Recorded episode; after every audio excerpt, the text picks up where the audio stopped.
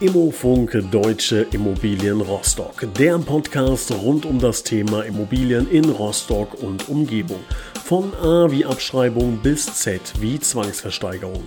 Mit Thorsten Martens. Hallo und herzlich willkommen, liebe Zuhörer. Hier ist Immofunk Deutsche Immobilien Rostock mit einem Thema, was, glaube ich, ähm, ja, viele Menschen aktuell bewegt, wo vielleicht einige drüber nachdenken, vielleicht im Bekanntenkreis auch Betroffene haben. Es geht um das Thema Bauen während der Wirtschaftskrise. Und wir wollen heute mal beleuchten und ähm, ja, wirklich auch mit großer Expertise das ganze Thema beleuchten, ähm, worauf man da achten muss, wenn man gerade dabei ist, wenn man vielleicht vorhat, ähm, in naher Zukunft zu bauen, aber auch die andere Seite. Ähm, ja, Bauunternehmen, was, was mache ich denn jetzt, wenn äh, ich ganz viele Aufträge in der Pipeline habe oder natürlich auch in Zukunft noch Aufträge annehmen möchte? Wie geht das Ganze vonstatten? Und da wollen wir heute drüber sprechen. Und da begrüße ich zunächst einmal, und das unterstreiche ich an dieser Stelle, zunächst einmal Herr Thorsten Martens von Deutsche Immobilien Rostock. Herr Martens, schön, dass Sie dabei sind. Hallo, schönen guten Tag. Jetzt habe ich schon so ein bisschen ähm, kryptisch angedeutet, zunächst äh, nur Herr Martens, denn wir haben auch noch einen zweiten Gast, ähm, auf den wir uns äh, ganz besonders freuen, der aus dem Netzwerk von Herrn Martens heute dazugestoßen ist. Fachanwalt für Bau- und Architektenrecht und zugleich Fachanwalt für Verwaltungsrecht. Also besser geht's, glaube ich, nicht für das heutige Thema. Ich begrüße recht herzlich Herrn Rechtsanwalt Dirk Wolter. Herr Wolter, schön, dass Sie dabei sind. Ja, vielen Dank für die Einladung. Hallo zusammen. Herr Martens, Herr Wolter, Sie zwei sind ähm, ja dann auch gemeinsam im Bereich Immobilien ja tätig. Der eine ähm, über das Thema ähm, Rechtsanwalt, der andere über das Thema Immobilienmakler.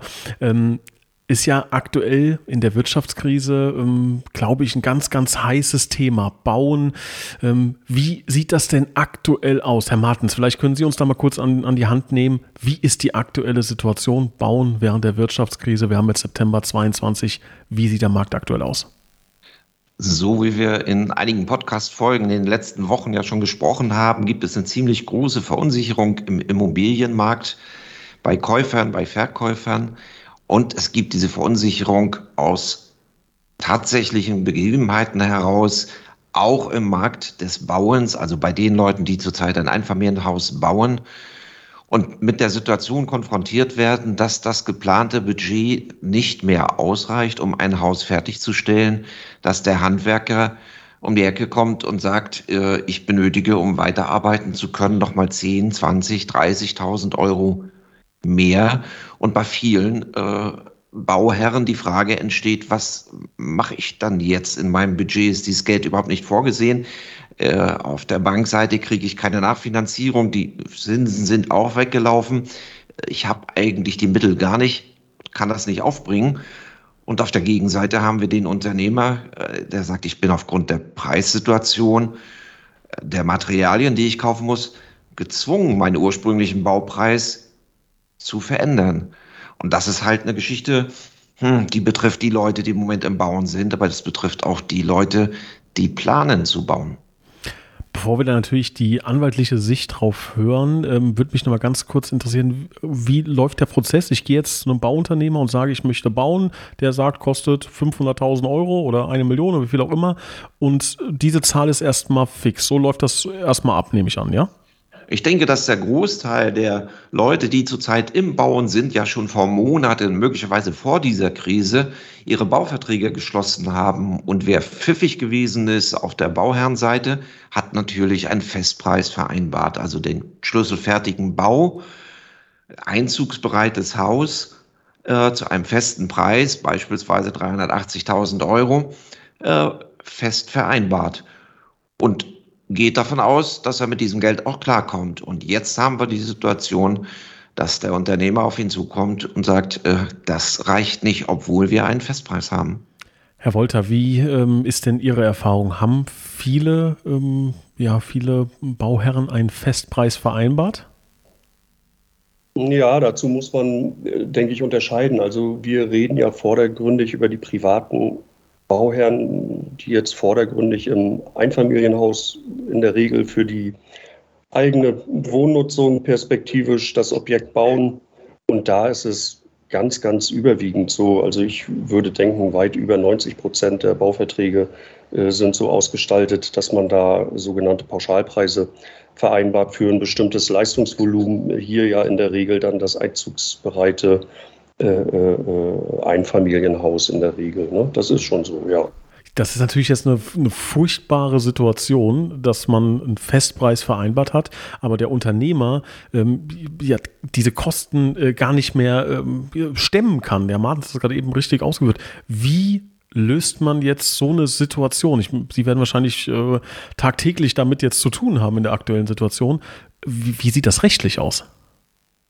Ja, tatsächlich. Wir haben äh, äh natürlich gegenwärtig äh, ich sage einmal, nahezu tagtäglich damit zu tun. Und dann äh, muss man auch sagen, also wir vertreten hier sowohl äh, die privaten Bauherren, in der Regel ja die Auftraggeber, als auch häufig dann Bauträger oder Generalübernehmer kennen also ganz gut beide Seiten. Und ich meine, man muss sich mal Gedanken machen, um, um zu, zu, zu, zu klären, wie lösen die Bauvertragsparteien das, muss man mal gucken, wo kommen die eigentlich her, damit man mal so ein Verständnis eigentlich für, für diese Bauvertragssituation äh, mal ganz grundsätzlich bekommt. Also im Zeitpunkt, äh, wo das Objekt noch nicht steht, sondern nur erstmal ein Grundstück vielleicht vorhanden ist und man dann einen Bauvertrag miteinander schließt, da haben ja beide, also sowohl der private Bauherr als auch der Unternehmer, die haben eigentlich beide ein gemeinsames Ziel.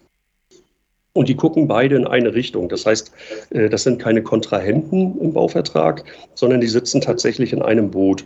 Und die wollen in einem bestimmten Zeitraum äh, ein bestimmtes Objekt möglichst oder weitestgehend mangelfrei einfach fertigstellen. Und natürlich will der Unternehmer, der Auftragnehmer dabei auch Geld verdienen. Das ist aber für den Auftraggeber äh, letztlich in der Regel auch okay, äh, wenn das Haus dann vernünftig und rechtzeitig steht. Das ist ja so die, die, die Ausgangssituation. Und das klappt ja in aller Regel sehr gut. Wir haben jetzt eben aktuell das Problem, dass wir da Störfaktoren haben. Äh, das sind diese bekannten Störfaktoren, also die, die Lieferkettenproblematik oder Corona kann man schon anfangen, jetzt der Ukraine-Krieg äh, etwas aktueller, äh, auf welche die Bauvertragsparteien keine, kein, keine Einflussnahmemöglichkeit haben oder hatten, äh, die jetzt aber das Baugeschehen eben eigentlich wesentlich äh, sogar benachteiligen und dadurch, dass das ja gemeinsame Ziel der Errichtung des Hauses dadurch gefährdet ist, also durch Umstände gefährdet ist, auf die niemand Einfluss hatte und die auch niemand vorhergesehen hat. Ja, das ist die Situation, in der man sich dann eben befindet. Also diese, diese, diese Umstände, äh, auf die keiner Einfluss hatte, die jetzt aber das Baugeschehen und das gemeinsame Ziel von Unternehmer und, und, und, und Auftraggeber tatsächlich gefährdet ist. Und das ist auch der, der Ausgangspunkt, den man, glaube ich, einnehmen sollte, äh, äh damit man da auch sinnvolle Lösungsvarianten entwickeln kann. Rechtlich gibt es da natürlich unterschiedliche äh, Varianten. Man hat äh, Preisanpassungsregeln. Äh, natürlich, man hat natürlich die Möglichkeit, Preisanpassungsregeln im Vertrag äh, schon aufzunehmen. Das haben viele Bauunternehmer gemacht äh, im Hinblick auf die Erkenntnisse, die man aus der Corona-Situation eben hatte. Ne? Da gibt es sozusagen vertragliche Regelungen schon im Bauvertrag über eine Preisanpassung. Häufig ist es aber auch noch nicht gemacht worden. Da gibt es dann eben äh, gesetzliche äh, Anpassungsmöglichkeiten. Äh, aber beide, beide Varianten haben so ihr, ihr Für und Wider und äh, in der Regel äh, wird man sagen, dass im Zeitpunkt des Vertragsschlusses, wie gesagt, niemand da so richtig Gedanken drauf verbracht hat und, und auch selbst wenn man da jetzt irgendwie vertragliche Regelungen hat, man da natürlich immer noch viel Konfliktpotenzial und extrem viel Sprengstoff äh, da bewältigen muss. Ich, ich würde das gerne mal auf ein einfaches, äh, ganz simples Beispiel reduzieren. Ich gehe jetzt zu einer Bäckerei und bestelle äh, eine, eine, Torte und die kostet 100 Euro und zwei Tage später möchte ich die abholen und der Konditor sagt mir, oh, wir haben hier große äh, Zuckerguss-Problematik, kostet jetzt 500 Euro. Ähm, rein, also ist jetzt mein Laien, Laienverständnis, würde ich erstmal sagen, geht ja nicht. Ne? Kann er kann er nicht machen. So, ich zahle die 100 Euro. Ähm, kann man das so einfach rechtlich vielleicht auch hier sagen, dass ähm, der Unternehmer hier wirklich Probleme hat und so ein bisschen auf ähm, Goodwill äh, des, des Bauherren angewiesen ist? Oder ist das rechtlich wirklich nicht einfach? Also hat auch der, der Bauunternehmer da äh, Chancen, wirklich die Preiserhöhung auch durchzubringen? Also die, äh, die, es ist nun mal eben vom Grundsatz her so, äh, äh, ähm, dass der Unternehmer, denke ich, schon in der Regel was jetzt die Preisanpassung selbst anbelangt, auch auf eine konkrete Höhe, ich sage einfach mal, die schlechteren Karten hat und das Blatt da beim Auftraggeber sicherlich, äh, äh, wenn man es isoliert rechtlich betrachtet, im Zeitpunkt des Bauablaufes, wo so ein Preisanpassungsverlangen äh, vom, vom, vom Unternehmer ausgebracht wird, eigentlich die Karten für den Auftraggeber, den privaten Bauherrn besser liegen. Das, das, das muss man schon so sagen. Und zwar völlig unabhängig davon, ob sich der Unternehmer da auf einen gesetzlichen Preisanpassungsanspruch äh, beruft oder auf eine Regelung im Vertrag. Äh, weil man muss mal berücksichtigen, im Vertrag sind es häufig dann allgemeine Geschäftsbedingungen, die der Unternehmer da eingebracht hat, mit denen er eine Preisanpassung durchsetzen möchte. Und, und diese allgemeinen Geschäftsbedingungen unterliegen einer, äh, einer besonderen Inhaltskontrolle und sind häufig unwirksam. Das heißt, unterm Strich hat der Unternehmer rechtlich zunächst mal, denke ich, jedenfalls in aller Regel äh, die schlechteren Karten. Das ist aber etwas kurz gesprungen, wenn man da irgendwie Schluss machen wollte, weil praktisch ist es ja so, wir sind im Bauablauf, das Haus ist nicht fertig äh, und der Bauherr, der, der sein Darlehen da aufgenommen hat für die Finanzierung eines Vorhabens und man steht irgendwo in der Mitte, man hat einen Unternehmer gebunden, der vielleicht auch morgen nicht mehr kann äh, oder vielleicht auch unberechtigt einfach nicht mehr will, der hat einfach ein praktisches Problem, dieser, dieser, dieser Bauherr, weil er muss sein äh, Bauvorhaben irgendwie fertig kriegen. Ich sage an der Stelle immer, das teuerste am Bauen ist nicht bauen. Das heißt, der, der, der Bauherr muss irgendwie gucken, wie kriege ich es hin und der mag das bessere äh, Blatt in rechtlicher Hinsicht haben, der hat aber in aller Regel den größeren faktischen Baudruck. Und, und, und das ist eine Konstellation, die es dann irgendwie übereinander zu bringen gilt. Und, und, und häufig, das ist, äh, kommt jetzt vielleicht aus dem, aus, dem, aus dem Baugeschehen im öffentlichen Bereich, äh, da, da, da gibt es auch die Empfehlung von, von Bundesministerien, auch im laufenden Baugeschehen dann im Zweifel äh, äh, unter Berücksichtigung dieser Ausgangslage, wir wollen das Ding noch irgendwie gemeinsam fertig bauen, äh, auch im Bauablauf dann noch Preisanpassungsklauseln zu vereinbaren. Ne? Ich kann mir vorstellen, Herr Martens, dass ähm, ja, ähm, Menschen, die gerade im Bauprozess sind, vielleicht nicht direkt den, den Weg zum Anwalt gehen, sondern vielleicht auch äh, erstmal bei Ihnen anrufen, ja, ähm, und ähm, ja, das Leid so ein bisschen klagen oder ähm, vielleicht ein bisschen Klarheit benötigen. Wie ist denn da die Stimmung? Die ähm, ja, Bauherren, die mit Ihnen sprechen, sind die, ähm, ja, ich sag's mal salopp, äh, auf Krawall gebürstet und sagen, akzeptieren wir nicht? Oder wie ist da die Situation? Äh, genau, das ist ja der Punkt, äh, weshalb ich äh, für diesen Podcast den Herrn Wolter eingeladen habe oder wir ihn gemeinsam eingeladen haben. Das ist im tatsächlichen Leben tatsächlich so, dass die Kunden, mit denen man zu tun hat oder der Freund der Kunden oder so, gerade im Bauen sind und vor diesem vor diesem Problem stehen und sagen, ja, ich kriege das Bad mit 25.000 Euro nicht fertiggestellt, weil der Handwerker sagt, ich brauche jetzt 32.000 und diese 7000 Euro, muss ich die denn mehr zahlen oder muss ich die nicht zahlen? Und da bewegt man sich natürlich genau in der rechtlichen äh, Situation und sagt, was gibt das Papier, der Vertrag her? Äh, aber äh, Herr Wolter hat es angesprochen, es geht um die praktische Gestaltung und das ist das, was wir als Makler natürlich den Leuten empfehlen können und sagen, versucht die Schlichtung, versucht miteinander auszukommen, um das Ziel, das Bad fertig zu bauen, gemeinsam zu erreichen. Und wir haben natürlich alle äh, die Kenntnis davon mittlerweile, wie teuer Materialien geworden sind, äh, wie Lieferengpässe da sind, dass es gar nicht zeitlich manchmal zu schaffen ist. Ähm, das sind die Themen, ja, und wir hören sie tatsächlich von unseren Kunden, äh, die uns darauf ansprechen. Ja, ähm, finde ich im Übrigen sehr, sehr spannend, äh, dass äh, Sie da auch zusammenarbeiten, Herr Martens und Herr Wolter, weil ähm, ist ein schönes Beispiel dafür, dass, glaube ich, ein Immobilienmakler auch über so ein äh, Kompetenznetzwerk ähm, verfügen sollte, wenn genau solche Situationen entstehen wie jetzt äh, und man sich nicht irgendwie ganz spontan noch auf die, auf die Suche machen muss, oh, jetzt würde vielleicht ein, ein ähm, Anwalt mit, mit Expertise im, im Baurecht äh, gut zu Gesicht stehen, sondern wenn so eine ähm, ja, Verbindung schon länger besteht. Darf ich da kurz fragen, wie lange Sie schon ähm, auch beruflich zusammenarbeiten? Also ich glaube, wir kennen uns äh, vom Rostocker Immobilienmarkt schon viele, viele Jahre. Das kann ich, glaube ich, so konkret gar nicht beziffern.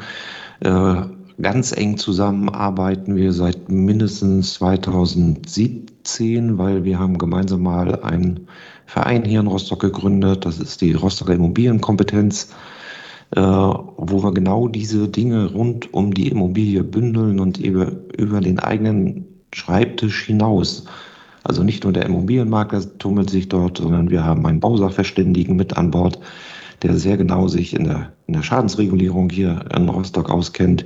Wir haben Herrn Wolter als Fachanwalt für Bau- und Architektenrecht dort, Hausverwalter, Hausmeisterdienste, Gutachter, äh, Finanzierungsexperten, Versicherungsexperten. Also ein großes, großes Umfeld.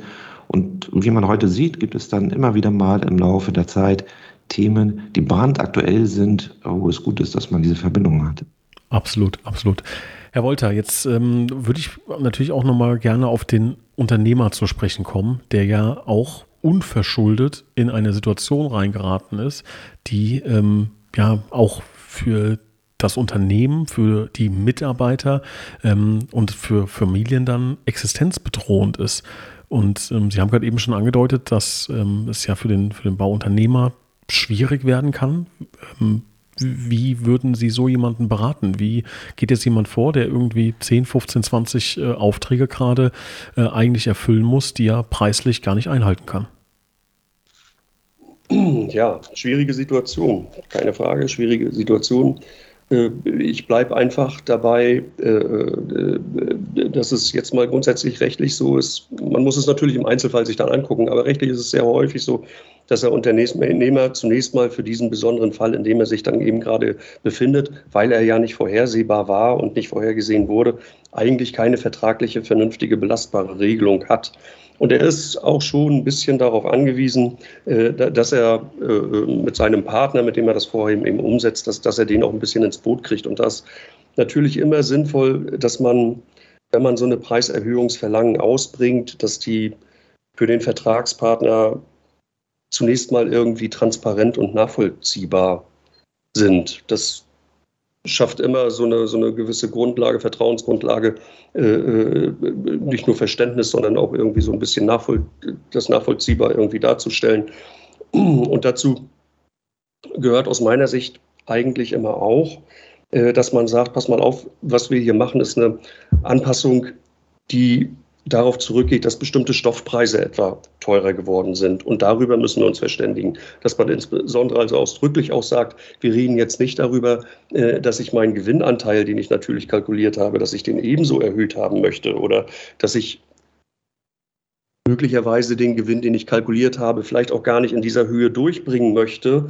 Äh, äh, da, da, will ich sozusagen meinen Schluck aus der Pulle, sage ich mal platt, irgendwie dazu natürlich nehmen. Aber dass wir darüber reden müssen, dass irgendwo eine Grenze erreicht ist, äh, äh, wo du, lieber Auftraggeber, äh, jetzt auch mal mit dazukommen musst. Und, und, und das muss man nach Möglichkeit auch irgendwie mit Zahlen, äh, mit Zahlen mit Zahlen belegen. Und, und ich glaube, oder häufig ist es dann so, und da würde ich dann auch, wenn ich den, den Bauherrn vertrete, äh, als Auftraggeber, dem würde ich dann auch sagen, wenn man in so einer Situation ist, wo nachvollziehbar und transparent äh, sowas dargelegt ist, äh, da, da, da soll man sich doch dann auch irgendwie im Sinne der Kooperation da zusammensetzen und Lösungen suchen. Ich sage einfach mal ein Beispiel, wenn wenn, wenn, wenn irgendeine Stahlposition äh, beim Einfamilienhaus, wenn da ursprünglich mal 5000 äh, Euro kalkuliert waren und, und das kostet jetzt aber irgendwie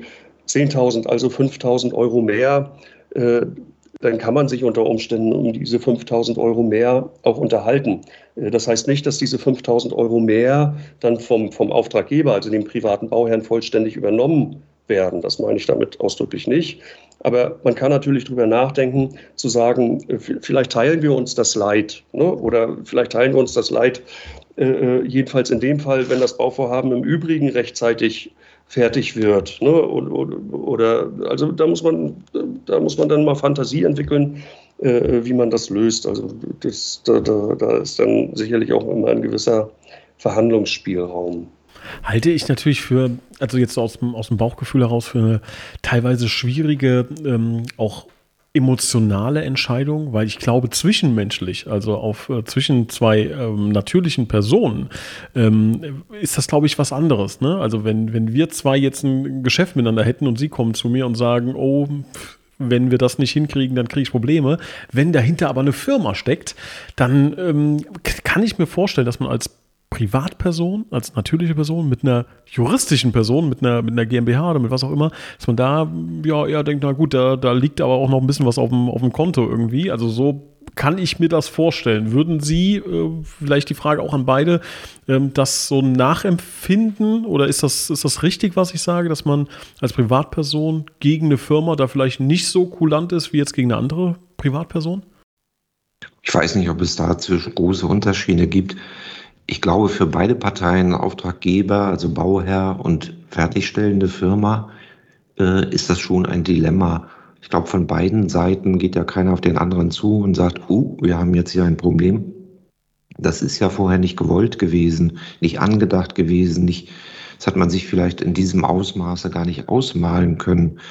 Äh, wir, wir sprechen hier jetzt, Herr Wolter hat es eben ja auch, auch angedeutet, in der Preissituation. Hier geht es ja beim Bau nicht mal mehr um 800 Euro oder so, sondern es geht um teilweise Verdoppelung von Materialpreisen. Eine einzubauende Heizung, die nicht mehr 25.000, sondern jetzt 38.000 Euro kostet oder ähnliches. Das sind die Sprünge, mhm. die ja da sind. Und natürlich ist es auf der Bauherrenseite emotional so, dass die tiefe Verbitterung dann kommt weil es auch an die Substanz geht, weil die Rücklagen vielleicht, die für die Außenanlagen gedacht waren, hier völlig aufgefressen werden, um auch nur das Haus äh, fertigzustellen. Und es mag einzelne Personen natürlich geben, die sagen, ich ziehe jetzt in den Krieg gegen das Bauunternehmen und der soll erstmal seine stillen Reserven auflösen und äh, bevor er bei mir in die Tasche greift. Das, denke ich, mag sich in Einzelfällen ja abspielen. Die Frage ist halt, was erreicht man damit? Wir sind im Gerichtsprozess, wir prozessieren dann vielleicht zwei, drei Jahre. Herr Wolter wird das vielleicht äh, sagen können, wie lange so etwas dauern kann. Und das Haus wird gar nicht fertig. Es wird dann doch auch halbfertig, jeden Tag schlechter. Hat der Bauherr auch nichts gewonnen. Also eine schwierige Situation für beide Seiten. Ich weiß nicht, wie Sie das sehen, Herr Wolter. Vielleicht können Sie da noch mal ergänzen. Ja, wie Herr Laban sagte, also das ist schon so, dass die, die, die, die Skepsis auf Seiten der privaten Bauherren und Auftraggeber natürlich groß ist. Und wie gesagt, wenn man es rechtlich betrachtet, häufig auch, häufig auch zu Recht, häufig auch zu Recht. Und ich will äh, keine grundsätzliche Werbung dafür machen, dass man jedem Preisanpassungsverlangen irgendwie dem Grunde nach nachkommen müsste und, und, und, und immer mehr Geld bezahlen muss, weil die Situation eben so ist, wie sie ist. Nee, das will ich so gar nicht sagen.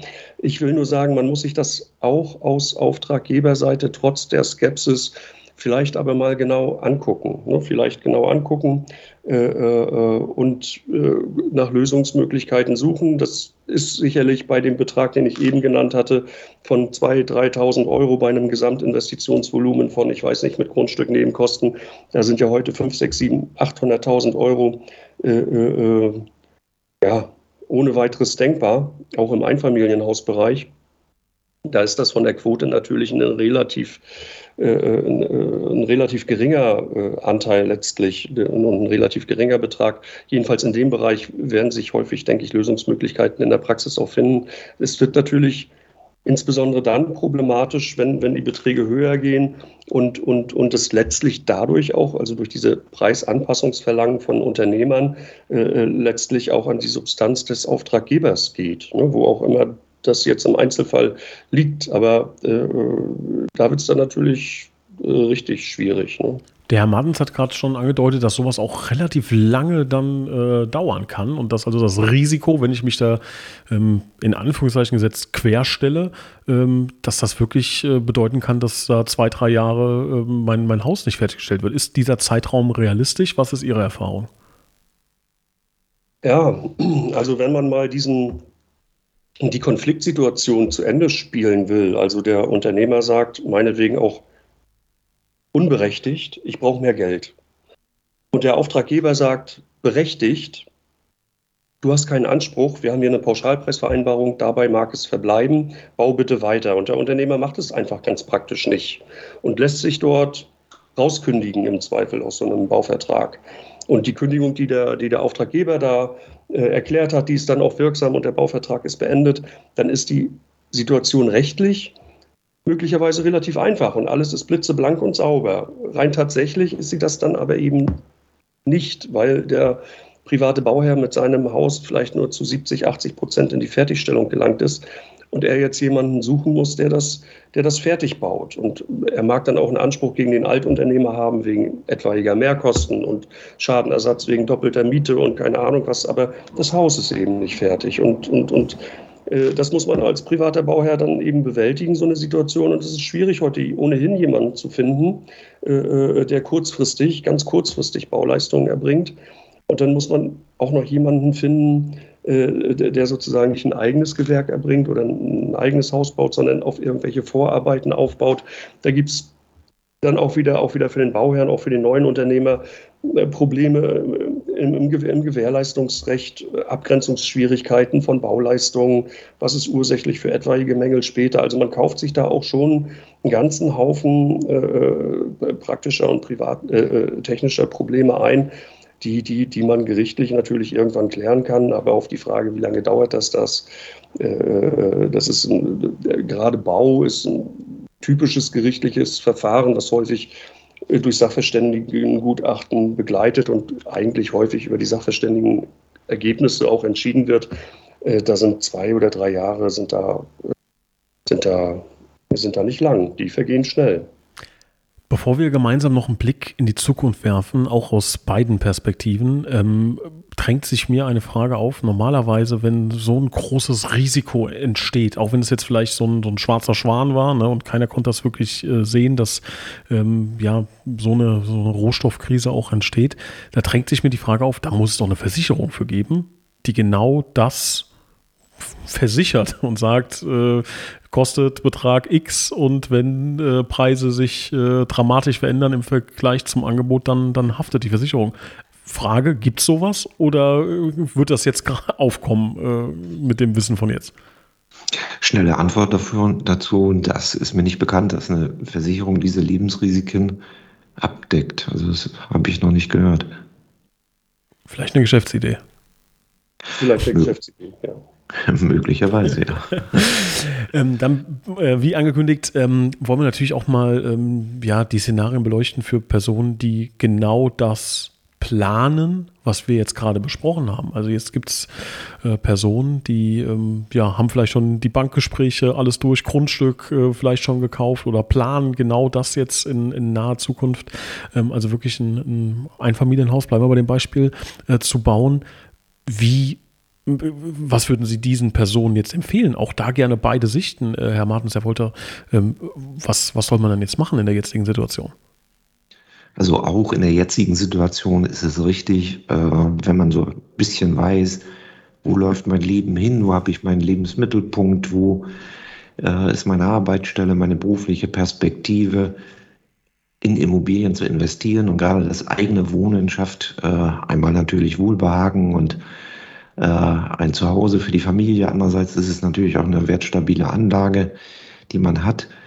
Und äh, es sollte äh, die Schreckensszenarien, die wir hier gerade aufgezeigt haben, die Leute eigentlich nicht verschrecken, äh, solche Projekte anzugehen und auch in diesen Zeiten sich zuzutrauen, äh, Wohneigentum neu zu errichten oder was Altes zu kaufen und zu sanieren und umzubauen und man muss natürlich die spezielle Situation, die wir jetzt durch äußere Umstände sozusagen aufgedrückt bekommen, dabei berücksichtigen und sich mit Handwerkern darüber verständigen, was passieren kann. Man muss dazu vertragliche Vereinbarungen treffen miteinander, dass man diese Risiken, die in diesem Rohstoffmarkt, Baumarkt sozusagen liegen, äh, gemeinsam bewältigt. Und wie man das macht, glaube ich, äh, kann uns Herr Wolter ein paar Tipps geben.